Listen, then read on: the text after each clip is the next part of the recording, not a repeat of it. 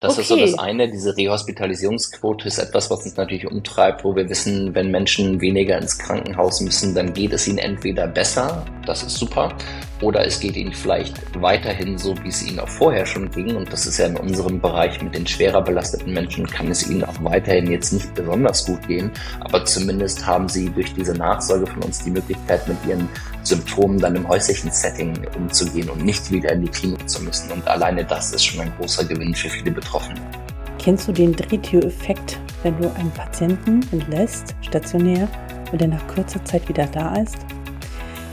Darum geht es in dieser Folge. Du lernst, wie man diesen Drehtür-Effekt reduziert. Und zwar geht es um digitale Nachsorge in der Psychiatrie am Beispiel von Mentales. Ich habe bei mir zu Gast den Dr. Christian Ayosha Lukas. Er ist Managing Director, Researcher und E-Mental Health Spezialist.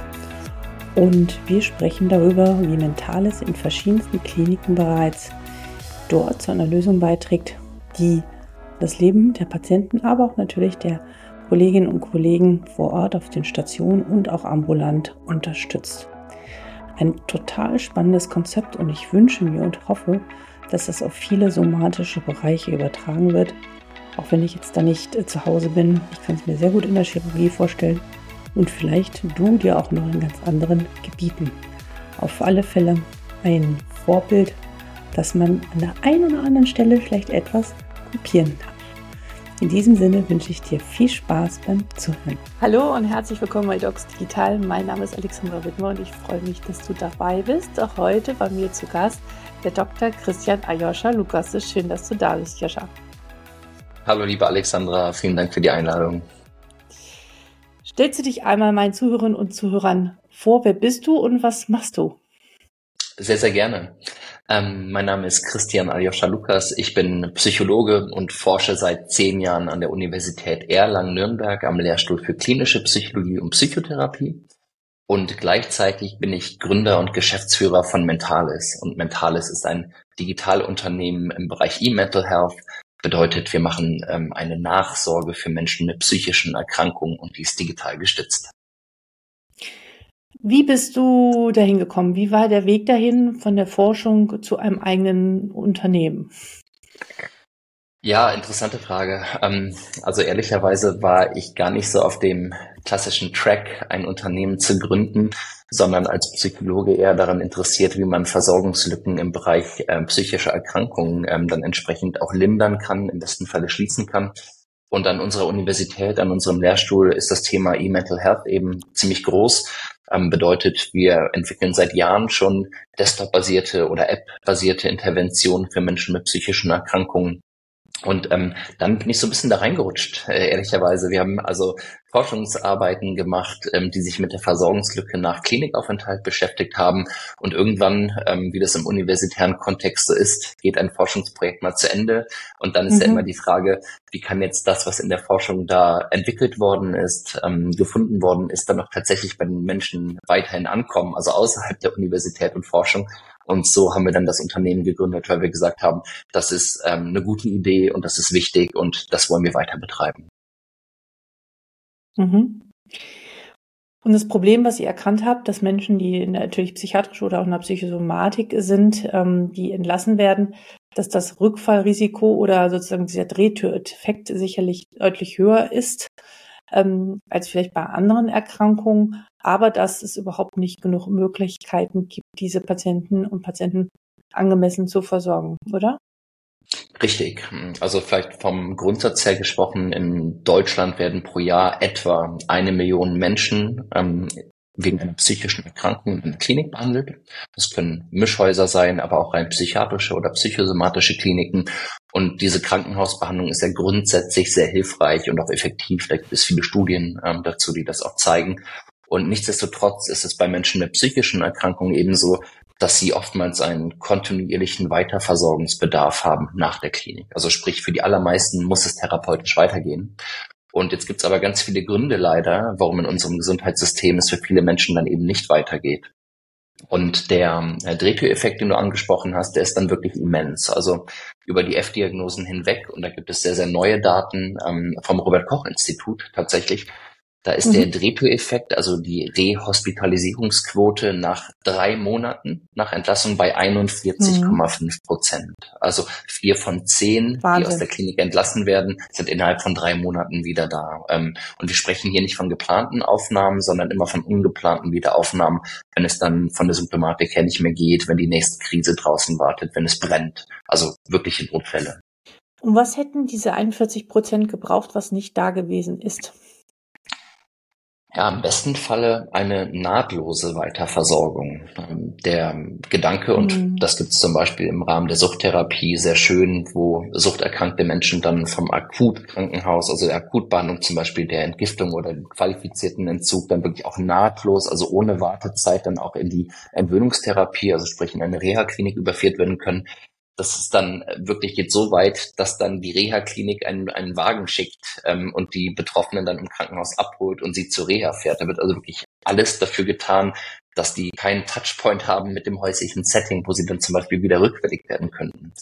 Und jetzt ist das ja. bei anderen psychischen Erkrankungen nicht unbedingt so zwingend notwendig, die jetzt auf Teufel komm raus aus dem häuslichen Setting rauszuhalten, die Betroffenen. Mhm. Aber diese Idee, dass nahtlos, also ohne Wartezeit wirklich etwas da ist, wo weiter an der psychischen Gesundheit gearbeitet werden kann, ähm, das gilt sowohl für die alkoholerkrankten PatientInnen, aber auch für alle anderen ähm, Menschen mit psychischen Erkrankungen. Das ist also der Kerngedanke, ohne Wartezeit eine Folgetherapie zu machen. Und dann ist natürlich die Frage, was brauchen die Menschen, was wollen die Betroffenen? Da geht es ja gerade im psychiatrischen Kontext viel natürlich auch um die medikamentöse Weiterbehandlung, die dann oftmals in der Institutsambulanz oder aber auch über ambulante psychiatrische Dienste erfolgen kann. Ähm, es geht aber auch viel um Psychotherapie oder Psychotherapie-äquivalente Angebote. Und hier haben wir natürlich dann auch große Wartezeiten und Schwierigkeiten, an Plätze zu kommen. Genau, wir haben schon bereits im Vorgespräch darüber äh, gesprochen, dass natürlich, wir wissen alle, die Psychotherapieplätze sind rar gesät und dass die Leute, die einigermaßen kompetent sind, die Raren noch bekommen und je kränker jemand ist, je psychiatrischer ein Patient wirklich ist, desto größer, desto, desto unwahrscheinlicher ist es, dass er überhaupt eine angemessene Versorgung bekommt, äh, bekomme ich, wenn ich in der Ambulanz bin. Leibnah auch immer wieder, äh, mhm. also bekomme ich mit, ähm, dass die wirklich aufgeschmissen sind und ich kann nur betonen, wie wichtig das ist zu wissen, es geht weiter. Ne? Also ich habe, ähm, das habe ich dir auch erzählt, äh, als ich äh, Assistentin war früher, ich habe nie über, den, über die Klinik hinaus gedacht. Ja, meine Welt endete sozusagen mit dem, ich habe den Brief fertig, endlich ist der Patient weg. Ja, okay, gleich steht der nächste schon wieder vor der Tür. Mhm. War, war, es war wirklich so. Da war überhaupt kein Bewusstsein in meinem Kopf, ja, was passiert denn mit diesen Menschen jetzt da draußen? Das war so ein bisschen, klingt gemein, aber nach mir die Sinnflut. Und ich hoffe, dass die jungen Kolleginnen und Kollegen so nicht mehr denken, mittlerweile auch anders da ähm, andere Weiterbildung bekommen und anderes Bewusstsein für haben, dass natürlich da nicht das Ende ist, sondern dass es weitergeht. Und ich finde schon hilfreich, einfach den Patienten aus der Klinik heraus sozusagen eine Adresse, Namen, Telefonnummer, am besten schon einen Termin mitzugeben, auch wenn der von mir aus eine Woche erst später ist. Aber es ist immer wieder, und das erlebe ich jetzt auch noch, so ein Anker, ein Haltepunkt, aha, da habe ich wieder einen Termin oder ein Gespräch, da kümmert sich jemand um mich. Das ist unheimlich wichtig. Ja, absolut. Also äh, ganz große Zustimmung und ähm, ehrlicherweise dieses Augenverschließen vor dem, was dann für die PatientInnen nach der Klinik wartet, das kenne ich persönlich auch sehr gut. Ähm, also ich habe im Rahmen meiner Psychotherapieausbildung mhm. auch drei Jahre lang in der Psychiatrie gearbeitet, auf einer Postakutstation mhm. für affektive Störungen und ähm, ehrlicherweise ist es ja so, die Betroffenen gehen raus, man macht das Abschlussgespräch, in meinem Falle eben das psychologische Abschlussgespräch. Und die nächsten PatientInnen warten vor der Tür und wollen einen Termin haben. Mhm, und man ist genau. gar nicht sensibilisiert für das Thema, ähm, wie es denn jetzt draußen für die Betroffenen weitergeht. Ich muss aber auch dazu sagen, dass ich oftmals die Erfahrung gemacht habe, dass sich auch die Verweildauer von den PatientInnen in der Klinik durchaus erhöht, wenn sie selber wissen, ähm, draußen geht's für mich jetzt nicht irgendwie sofort nahtlos weiter. Es gibt nichts, was da draußen auf, draußen auf mich wartet. Denn viele Betroffene, und das habe ich auf Station oft erlebt, äußern dann auch so eine Art Angst, so eine Entlasspanik, die sich dann breit macht. Dieses, oh Gott, oh Gott, wie schaffe ich das nur? Wenn die Struktur, die mir die Klinik gegeben hat, jetzt wegbricht und ich alleine auf mich gestellt bin im häuslichen Setting. Und das sorgt in nicht, nicht wenigen Fällen, und das ist jetzt meine, meine persönliche Erfahrung aus der Praxis, dafür, dass PatientInnen sich zum Ende der Behandlung dann auch nochmal deutlich verschlechtern, bis hin zu krisenhaft suizidal werden können, weil sie schlichtweg Angst haben, wenn sich diese Käseglocke der Klinik sozusagen lüftet. Und ich glaube, dass wir dann klar durch Aus- und Weiterbildung sensibilisiert werden für das Thema. Aber je genauer wir hinschauen ähm, auf die Symptomatik und das, was die PatientInnen äußern auf Station, ähm, auch das kann sensibilisieren für dieses Thema Nachsorge und die Wichtigkeit. Ja, äh, stimme ich dir zu und ich glaube, jeden, den ich erlebe, der aus der Klinik kommt oder aus der Tagesklinik kommt und bei mir äh, sich vorstellt, gibt es immer ein, ähm, ein, also ein Rückfall, ja, es kommt kaum einer raus. Die, die meisten sagen zwei, drei Tage danach noch, oh, geht's gut, das hat richtig gut getan, das war alles gut.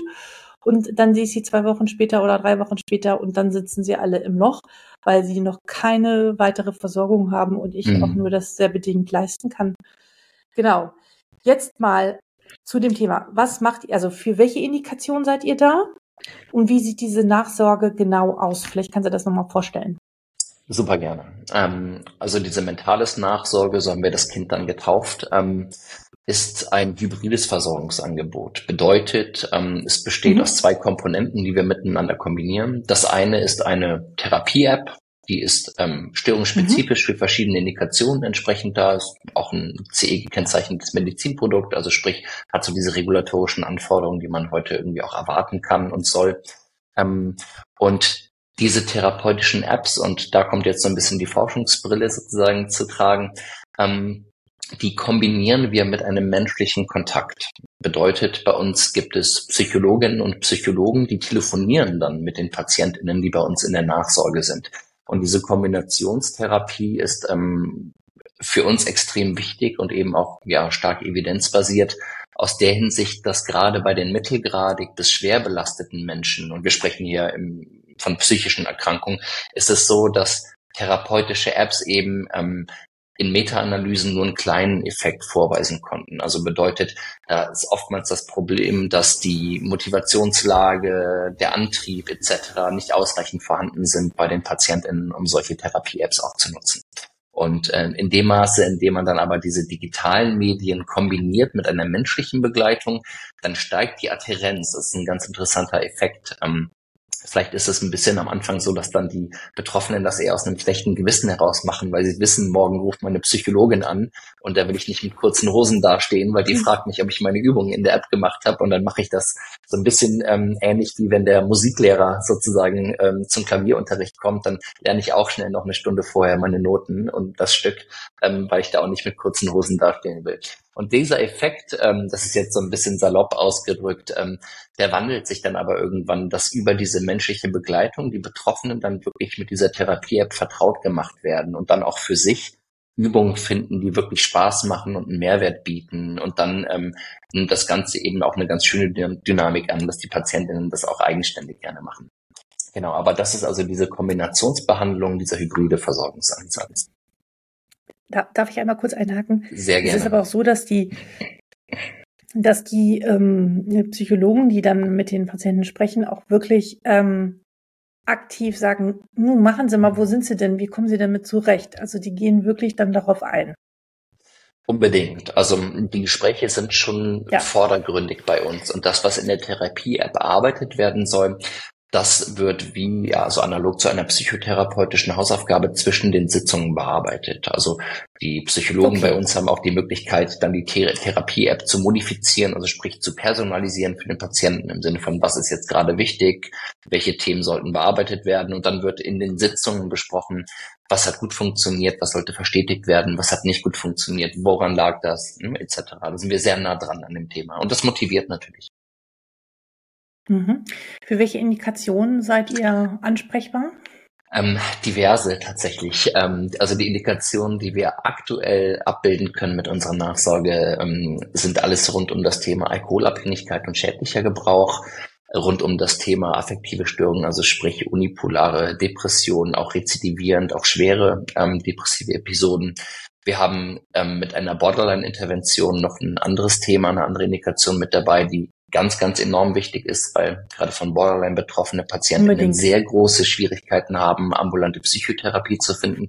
Und die Rehospitalisierungsquote, wir hatten eben von diesen 41,5 Prozent gesprochen, die ist bei äh, Borderline äh, über ein Jahr hinweg gesehen bei über 80 Prozent. Also ist ein Riesenthema. Ähm, deswegen wichtiges Thema für uns Borderline. Äh, dann gibt es ähm, die Nachsorge auch für die Essstörungen, wo wir nochmal subdifferenzieren für Anorexie und Bulimie.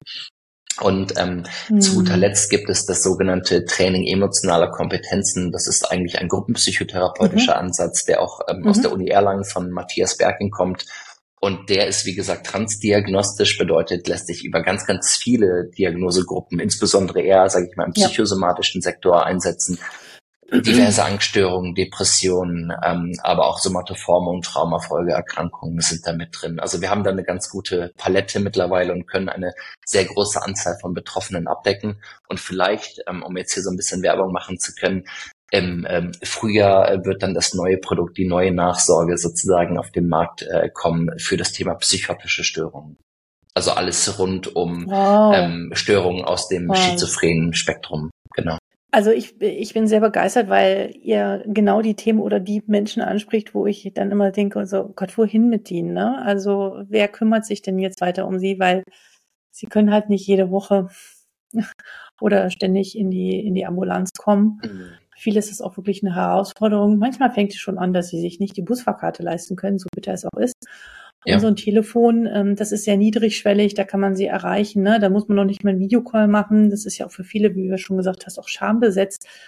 Und die Ansprache und Begleitung ist so, so, so wichtig. Da kann man so viel mit vorbeugen und natürlich auch in Kontakt mit den hoffentlich bestehenden ambulanten Psychiatern oder Hausärzten äh, im Kontakt stehen, wenn das wirklich das System kippt und frühzeitig intervenieren, dass man vielleicht auch da noch einen Klinikaufenthalt ähm, verhindern kann, oder?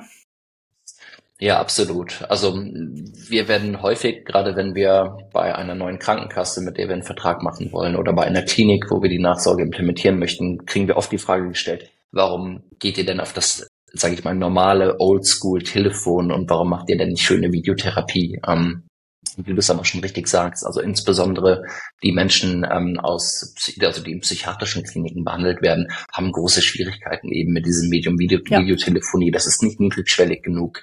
Da gibt es häufig zu Hause kein WLAN ähm, und dann auch entsprechend ja. äh, prekärere sozial, äh, soziale Situationen, wo sich eben nicht einfach mal neues Guthaben gekauft werden kann für die Handykarte etc. Nein. Und ich glaube, somit haben wir einen ganz guten Ansatz gefunden. Auch wenn wir ab und zu auch mal von Patientinnen die Rückmeldung bekommen, ach, jetzt hätte ich gerne meine Therapeutin aber doch äh, auch mal in echt gesehen. Ähm, genau. Mhm. Die Vorteile für die Patienten liegen ganz klar äh, auf der Hand. Was sind die Vorteile für die Ärztinnen und Ärzte innerhalb der Klinik? Punkt eins und Punkt zwei auch natürlich für die äh, Ärzte, die in der Nachsorge sind, also Hausärzte und wenn es gut geht, ein Psychiater, falls jemand, falls einer vorhanden ist. Ja, gute Frage. Also ich würde, bevor ich auf die Vorteile für die Ärzteschaft eingehe, nochmal ganz kurz auf die Patientenvorteile äh, eingehen, weil das schon nochmal ein wichtiges ja. Thema ist. Wir haben ja eben über die Rehospitalisierungsquote von 41,5 äh, Prozent gesprochen innerhalb von drei Monaten. Und natürlich hat uns ähm, die akademische Neugier hier auch entsprechend getrieben, um zu gucken, wie ist das denn bei uns, wenn jetzt so ein Nachwuchsverfahren, so eine Nachsorge ähm, entsprechend greift. Und wir haben äh, gesehen, dass die Rehospitalisierungsquote bei den Betroffenen, die bei uns in der Nachsorge sind, in dem gleichen Zeitraum eben von 41,5 Prozent auf 6,8 Prozent reduziert werden kann. Das sind ähm, natürlich erstmal sehr, sehr positive Daten, über die wir uns sehr freuen.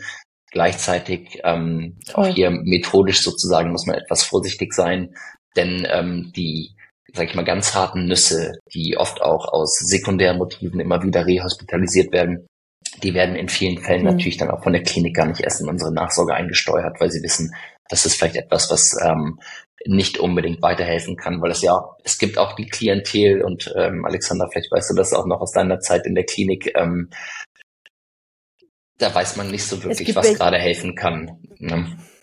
Nein. Also man will nicht sagen, da ist die Hoffnung verloren, aber das ist ähm, ja, es gibt Fälle, die ja, die sind so, so, so, so schwer krank. Die brauchen genau. wirklich diesen Kontakt da zu dieser Klinik. Aber das ist ein, nur ein Teil, also ich, das ist ja nicht der große Teil, das ist ein kleiner Teil. Und viele kann man mit dieser Nachsorge doch sehr gut ähm, begleiten, ja. Ja. Ja, absolut. Also das okay. ist so das eine. Diese Rehospitalisierungsquote ist etwas, was uns natürlich umtreibt, wo wir wissen, wenn Menschen weniger ins Krankenhaus müssen, dann geht es ihnen entweder besser, das ist super, oder es geht ihnen vielleicht weiterhin so, wie es ihnen auch vorher schon ging. Und das ist ja in unserem Bereich mit den schwerer belasteten Menschen, kann es ihnen auch weiterhin jetzt nicht besonders gut gehen. Aber zumindest haben sie durch diese Nachsorge von uns die Möglichkeit, mit ihren Symptomen dann im häuslichen Setting umzugehen und nicht wieder in die Klinik zu müssen. Und alleine das ist schon ein großer Gewinn für viele Betroffene. Ein anderes Thema vielleicht ja. noch, was, äh, was aus Sicht der PatientInnen äh, uns umtreibt, ist ja die Frage, wenn jetzt unsere Nachsorge nach der Klinik greift, dann ist das ja auch nicht der Dauerbrenner, der jetzt ähm, für x Jahre läuft, sondern irgendwann ist ja auch die Nachsorge bei uns vorbei.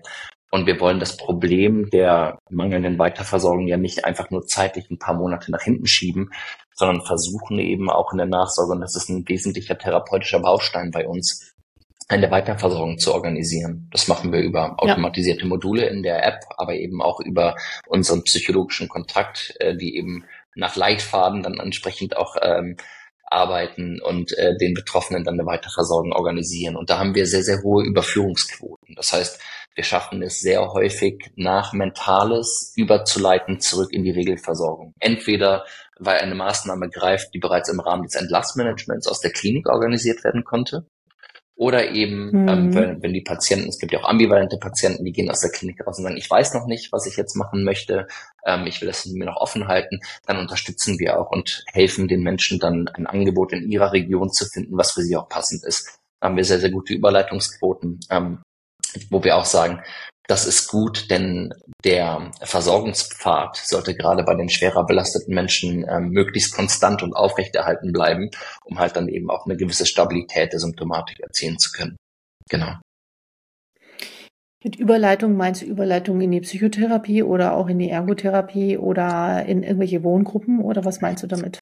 Je nachdem, was angesagt ist. Also Überleitung kann hm, sein, okay. dass es mal in die ambulante Richtlinienpsychotherapie ist. Es kann aber auch sein, dass wir überleiten in eine Reha-Behandlung, in eine Selbsthilfegruppe, je nachdem, okay. Ähm, okay. wo wir sagen, das ist das Passende ja. für die betroffene Person. Genau. Ja, ja ähm, jetzt waren also wir bei den Vorteilen. Ne? Genau. Entschuldige. Ja, ja, also ich, äh, genau, ähm, meine, mein, meine Erfahrung nach ist es, dass auch bei, ich, ich, meine Frage, das geht an dich, ob ihr das auch mitbedingt, dass ein wesentlicher Faktor auch in der Nachsorge immer wieder auch so starke soziale Themen sind, wo es um Weiterversorgung geht, geht um finanzielle Sicherheit, ja. Da reden wir nicht von hohen Beträgen, sondern wo kriege ich in Anführungsstrichen mein Bürgergeld her oder wo, wo, wie, wie mache ich das mit der Rente und überhaupt, also so bei relativ einfachen, banalen Tätigkeiten die für viele dann doch aber schon überfordernd sind, weil mhm. sie kein Handy haben oder kein Internet haben. Wie oft ich irgendwelche Webseiten ausdrucke und irgendwelche PDF-Dateien den Leuten mitgebe, weil sie nichts haben. Ja, ähm, ja. Und alle schon davon ausgehen, dass alle ja so digital sind. Es ist nicht der Fall. Jedenfalls in bestimmten Bereichen nicht. Ähm, kümmert ihr euch auch darum? Also gu guckt ihr auch, auch das Soziale an und habt ihr auch vielleicht so Sozialarbeiter, die euch unterstützen? Ja, es ist ein wichtiges Thema, dem begegnen wir auch immer wieder. Ähm, wir haben selber keine sozialdienstlichen, keinen sozialdienstlichen Arbeitsauftrag an der Stelle, sondern wir haben einen Versorgungsauftrag, mhm. wo wir eben ähm, behandeln mit der App und begleiten mit den psychologischen Gesprächen. Und es ist aber so, dass wir dann in jedem Falle auch diesen sozialdienstlichen Check machen und dann bei Bedarf dann entsprechend an Beratungsstellen in der Region der Betroffenen auch weiterleiten und auch schauen, dass sie da wirklich angekommen sind und die Themen gelöst werden. Denn ehrlicherweise, äh, wir können, ähm, ich sage jetzt mal in Anführungszeichen, an der Symptomatik herumdoktern, aber wenn die sozialen Probleme im häuslichen Alltag, sage ich Exakt. mal, so drückend sind, ähm, dann wird sich an der Symptomatik eben langfristig auch nichts verändern können. Ich glaube, in dem Bereich ist, also jetzt ist es off-topic so ein bisschen, ist noch ein Riesenpotenzial für Gründung und für neue Geschäftsideen, was das Thema digitale soziale Versorgung angeht und wie man dort Menschen unterstützen kann. Aber das nur so am Rande. Ja, absolut. Ja, super. Also ja. die Vorteile für die ähm, Patienten und Patienten. Jetzt nochmal ein Blick auf die ärztlichen Kollegen in, äh, in den Kliniken und auch in den Praxen? Was ist für die, was haben die davon? Das klingt immer ein bisschen komisch, ne? Also natürlich wollen wir den Patienten, äh, stellen wir den Patienten in den Fokus und darum geht es, aber ähm, wir müssen uns nichts vormachen. Natürlich muss man auch die Anwenderinnen und Anwender und die, die Versorger mit bedenken. Das sind auch Menschen und die brauchen auch, müssen auch verstehen, was, was, was ist da, was habe ich für einen Vorteil davon? Was, äh, what's in it for me heißt es ja immer so komisch, aber was, was haben sie davon? Wenn sie ja, ähm, gute und wichtige stark Frage. machen, ne? Ja. Ja, ja, ja, absolut. Also ähm, wenn wir mit den Kliniken sprechen, äh, also vorstellen und ähm, natürlich die Kooperation dann auch anbahnen wollen, dann differenzieren wir immer zwischen zwei Säulen. Das eine ist, ähm, sage ich mal, so ein wirtschaftlicher Aspekt oder auch ein wirtschaftlich administrativer Aspekt, vielleicht kann man das so gut zusammenfassen. Und das andere ist ähm, der therapeutische Benefit für die PatientInnen. Und ehrlicherweise, und das zeigt meine äh, Erfahrung, dass von der Chefärztin bis runter zum Assistenzarzt ähm, spielt diese wirtschaftlich-administrative Rolle, äh, Säule eine eher kleine, äh, untergeordnete Rolle. Da geht es mhm. insbesondere eher um die Frage, wie können denn unsere PatientInnen eigentlich davon profitieren und ähm, was mhm. haben die denn davon? Und ähm, mhm. ich glaube, da können wir einfach mit den Studiendaten und den Versorgungsdaten, die wir haben, überzeugen. Und denn viele mhm. Ärztinnen und Ärzte sind einfach Überzeugungstäter. Das merken wir. Also mhm. die wollen, dass es den Betroffenen besser geht und deswegen machen sie es. Aber wenn wir jetzt mal so ein bisschen schauen, was ist denn eigentlich auf dieser wirtschaftlich-administrativen Ebene drin, dann gibt es natürlich so ein paar Aspekte, die also einerseits habe ich die Möglichkeit, mir ganz, ganz viel Zeit im Entlassmanagement zu sparen, weil ich üblicherweise zum Beispiel durch den Sozialdienst orchestriert ja oftmals stundenlang hin und her telefoniere, um für meinen Patienten, meine Patientin eben eine Nachsorge zu organisieren. Ähm, wenn Sie jetzt aber die, die Überleitung zu uns machen, also die Klinik zu Mentales, dann hat sie das im Zeitaufwand von der Aufklärung, Information und tatsächlichen Einsteuerung ähm, des Patienten innerhalb von so roundabout 15 Minuten gemacht. Das ist also ein erheblicher ähm, Zeitgewinn im Vergleich zu dem, was typischerweise initiiert werden muss, um dann eine Nachsorge zu organisieren. Das ist so ein bisschen der administrative Win an der Stelle. Ähm, Gleichzeitig, und das finden viele äh, Kliniken dann auch schön, erhalten sie dann aber auch Informationen von uns über die Patientin im Sinne von, das ist alles datenschutzkonform, da müssen wir natürlich eine Zustimmung haben, aber wie schlagen sich denn jetzt denn die Patientinnen, die wir da eingesteuert haben, in der hm. Nachsorge? Denn oftmals sind ja gerade digitale Tools so eine Art Blackbox ähm, für die Ärzte und für die ja. Ärztinnen, denn die wissen gar nicht, was passiert denn jetzt im Nachgang. Die sehen den Patienten vielleicht nicht mehr oder wenn sie ihn nochmal sehen, haben sie wenig Zeit, um das zu diskutieren ähm, im ärztlichen Kontakt. Ja. Aber bei uns kriegen sie eben eine schöne Auswertung und haben dann auch eine Idee, okay, die Nachsorge bringt das und das und das motiviert natürlich dann auch nochmal ähm, die Klinik und die Total. Ärzteschaft, das zu machen. Ja. Das hattest du ja, glaube ich, vor ein paar Wochen also auch mal Reporting angesprochen. einmal im Monat. Es ist ein, es ist ein Reporting ja, so tatsächlich, ja. Ja, ja, also das hätte ich mir auch gerne gut vorstellen. Also einmal ein Reporting über alle Patienten, die ich entlassen hatte äh, so drei Monate oder sechs Monate nach Entlassung ähm, mhm. in so, weiß ich nicht, ein, zwei Sätzen oder sowas. Oder keine Ahnung, wie ihr das darstellt. Aber das ist ja auch nochmal eine unheimlich wichtige Feedback-Schleife, auch für die, für das ärztliche Personal, zum Beispiel bezüglich einer Diagnostik. Ne? Vielleicht hat man ja völlig falsch gelegen. Und ähm, da ist ja auch sicherlich auch noch ja, Potenzial auch äh, nachzubessern oder sich auch weiterzuentwickeln. Ne? Das hat man da ja gar nicht. Aber das ist natürlich Richtig. schon sehr, äh, ja, also da ist, glaube ich, noch sehr, sehr viel, äh, sind sehr, sehr viele Möglichkeiten, die noch ungenutzt sind, die man äh, nutzen kann, wenn man solche Feedback-Schleifen hätte. Mhm. Genau, also wir haben Und damit angefangen. Draußen? Ähm, ja. ja. Also vielleicht noch äh, kurz auf diesen wirtschaftlichen Aspekt, der ja durchaus dann noch, noch mal eine Rolle spielen kann. Also ja. für die Kliniken, man könnte ja meinen, ja, das ist das äh, Geschäft von den Kliniken, das ist gut, wenn die Leute rehospitalisiert werden, weil die brauchen ja die Betten voll. Ähm, ehrlicherweise ist aber die Bettenauslastung in psychiatrischen äh, oder psychosomatischen Kliniken nicht das Thema. Also wir sprechen ja oftmals auch von Auslastungszahlen 3, 4, 95 Prozent. Das ist, äh, da können somatische Häuser teilweise von träumen sozusagen. So kriegen die Psychiatrien ihre Betten voll. Ähm, aber ein Problem ist schon, dass wenn jetzt eine Klinik mit PEP abrechnet, also ne, dem pauschalen Entgelt eben für die psychiatrischen und psychosomatischen Häuser, dann ähm, ist es so, dass sie auch frühzeitige Rehospitalisierung entsprechend ähm, so, verzeihen, jetzt war ich kurz weg. Dass sie die wahrscheinlich so. schlechter abrechnen können, ne? Genau, richtig. Also die werden hm. wirtschaftlich sanktioniert sozusagen ne, an der Stelle. Das hm, heißt, okay. die können die schlechter abrechnen. Und die Klinik hat also auch was davon, wenn die PatientInnen nicht zu früh zu, äh, zurückkommen, sozusagen. Hm. Hm. Gibt es denn auch Ah ja, jetzt nochmal zu den, äh, das haben, bevor wir es vergessen, äh, die, die ambulanten äh, Psychiater oder Hausärzte.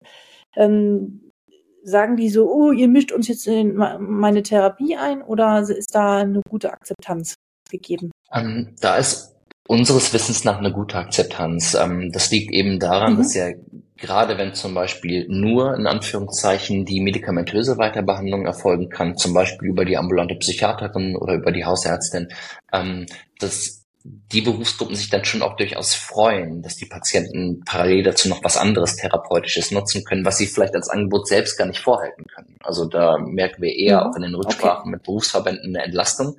Bei uns ist aber nochmal ein bisschen die Besonderheit, denn ähm, wenn jetzt draußen in Anführungszeichen für die Patientin, die die Nachsorge von uns nutzt, etwas Psychotherapeutisches im Face-to-Face-Bereich greifen kann, dann ist es so, dass wir sagen, im Sinne der, der, der Kostenträger und der Versichertengemeinschaft, dass wir sagen, wir wenden unsere Nachsorge, denn ähm, die Face-to-Face-Therapie sollte in einem digitalen Medium sozusagen vorgehen und doppelt so viel Therapie hilft ja auch nicht doppelt so gut. Das bedeutet, ähm, wir geben die therapeutische Hoheit dann zurück in die Face-to-Face-Therapie und das wird eben auch sehr positiv aufgenommen.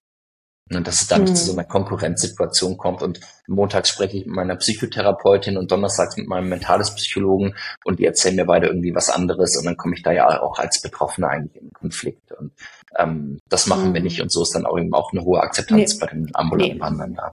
Genau. Ja, also doppelt hält nicht besser da an der Stelle, sondern das verwirrt eher mehr. Okay. Gibt es noch irgendwelche Einwände, die ihr häufig hört, die du hier einmal noch mal entkräften möchtest? Ja, ich überlege gerade, es gibt ja so einige Einwände, gerade bei, bei digitalen Therapien, auch insbesondere im Bereich der psychischen Erkrankung.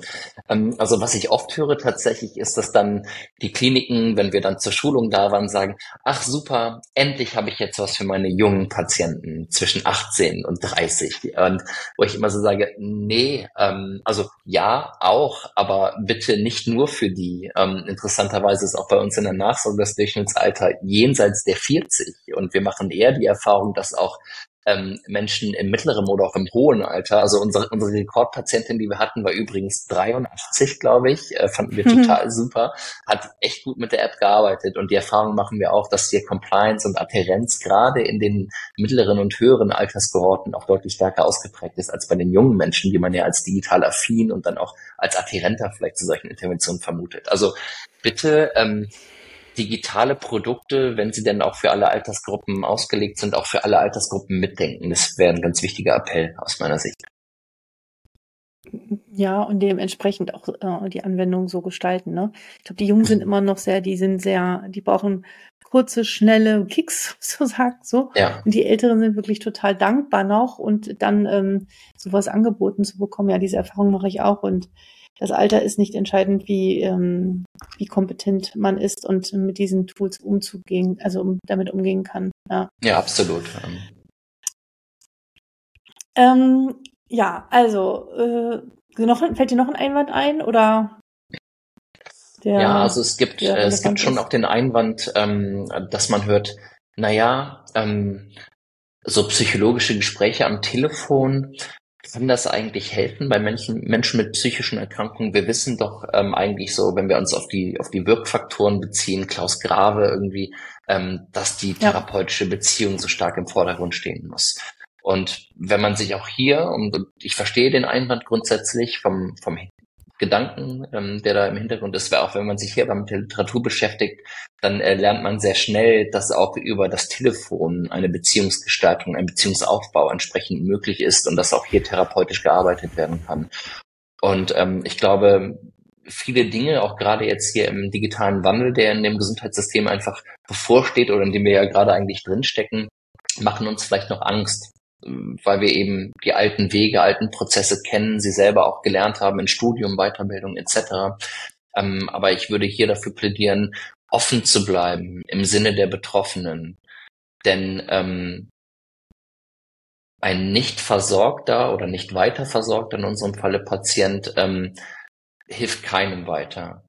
Und aber etwas Neues auszuprobieren, wo es, und das ist natürlich wichtig, auch eine Evidenz gibt und einen guten professionellen Hintergrund, ähm, das sollte hier erstmal nicht schaden. Man muss natürlich mögliche Nebenwirkungen und Wechselwirkungen ausschließen können, aber da sind ja die professionellen Anbieter auch entsprechend hinterher, um das der Ärzteschaft erklären zu können. Und ich möchte da einfach grundsätzlich für mehr Offenheit und auch Mut, Neues auszuprobieren, plädieren an der Stelle. Im Sinne der PatientInnen.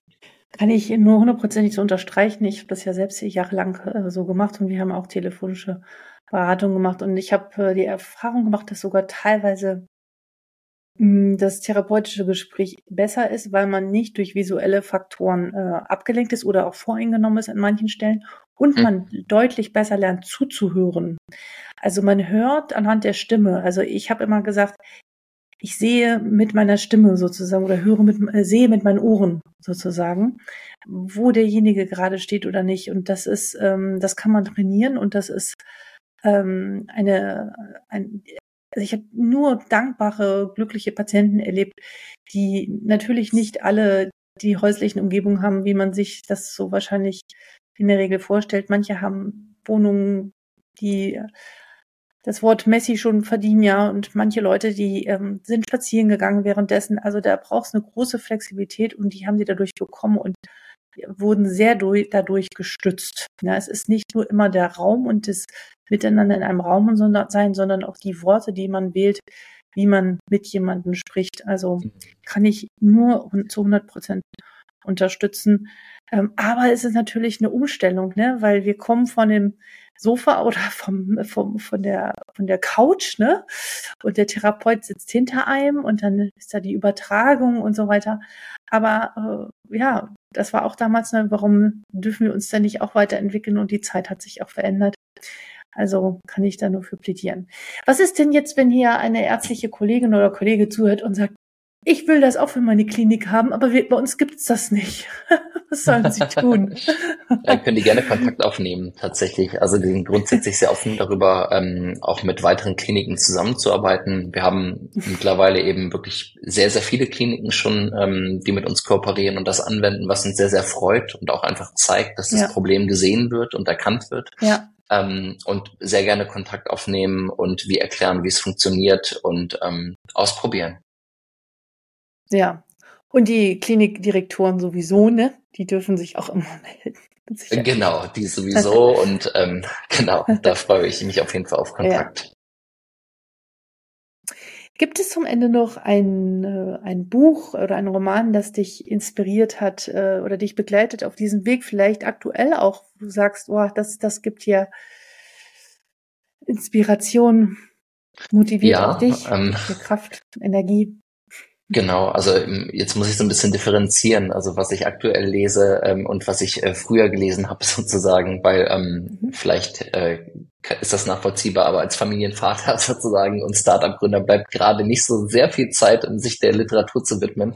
Aber ein ähm, Roman, der mich viel beschäftigt hat, ähm, war A Little Life von Hanya Yanahigara, ist eine tolle Autorin ähm, aus New York, aber eigentlich hawaiianisch äh, stämmig sozusagen. Und in dem Roman geht es um Männerfreundschaften und ähm, der Protagonist ist ein, ein sehr interessanter Mann, ähm, der aber stark traumatisiert ist und ähm, es geht wirklich über die ganze Lebensspanne, also wirklich ab dem ähm, jungen Erwachsenenalter bis zum Tod dreht sich das Buch und deswegen heißt es A Little Life, weil das Buch ein ganzes Leben abbildet und es aber auch darum geht, dass traumatisierte Menschen doch bitte ähm, ein wenig leben können. Also sozusagen ist dieses A Little mhm. Life eine, eine doppelte Bedeutung. Das hat mich persönlich sehr beeindruckt und bewegt. Deswegen, das wäre das, was ich hier gerne anbringen würde. Vielen, vielen Dank. Lieber Joscha, ich äh, finde toll, was ihr macht. Ich wünsche euch weiterhin ganz, ganz viel Erfolg äh, mit Mentales Health äh, in all euren Kliniken. Ihr werdet mehr denn je gebraucht.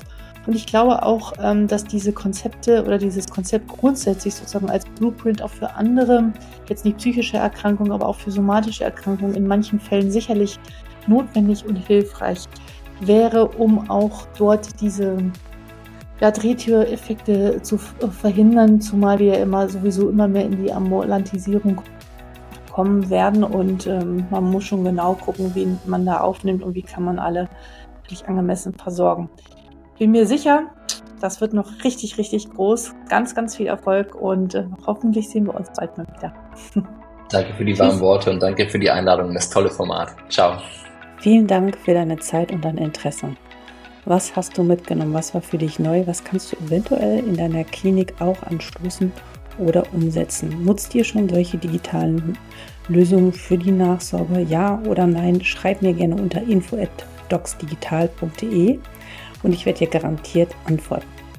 Und wenn ihr ein Health-Tech-Unternehmen seid, die eine wirklich gute Lösung für Patientinnen und Patienten und natürlich auch für die Mitarbeiter im Gesundheitswesen habt, dann meldet euch auch gerne bei mir unter info@docsdigital.de und lasst uns miteinander sprechen. Vielleicht seid ihr die Nächsten, die sich hier in diesem Podcast und Videocast vorstellen.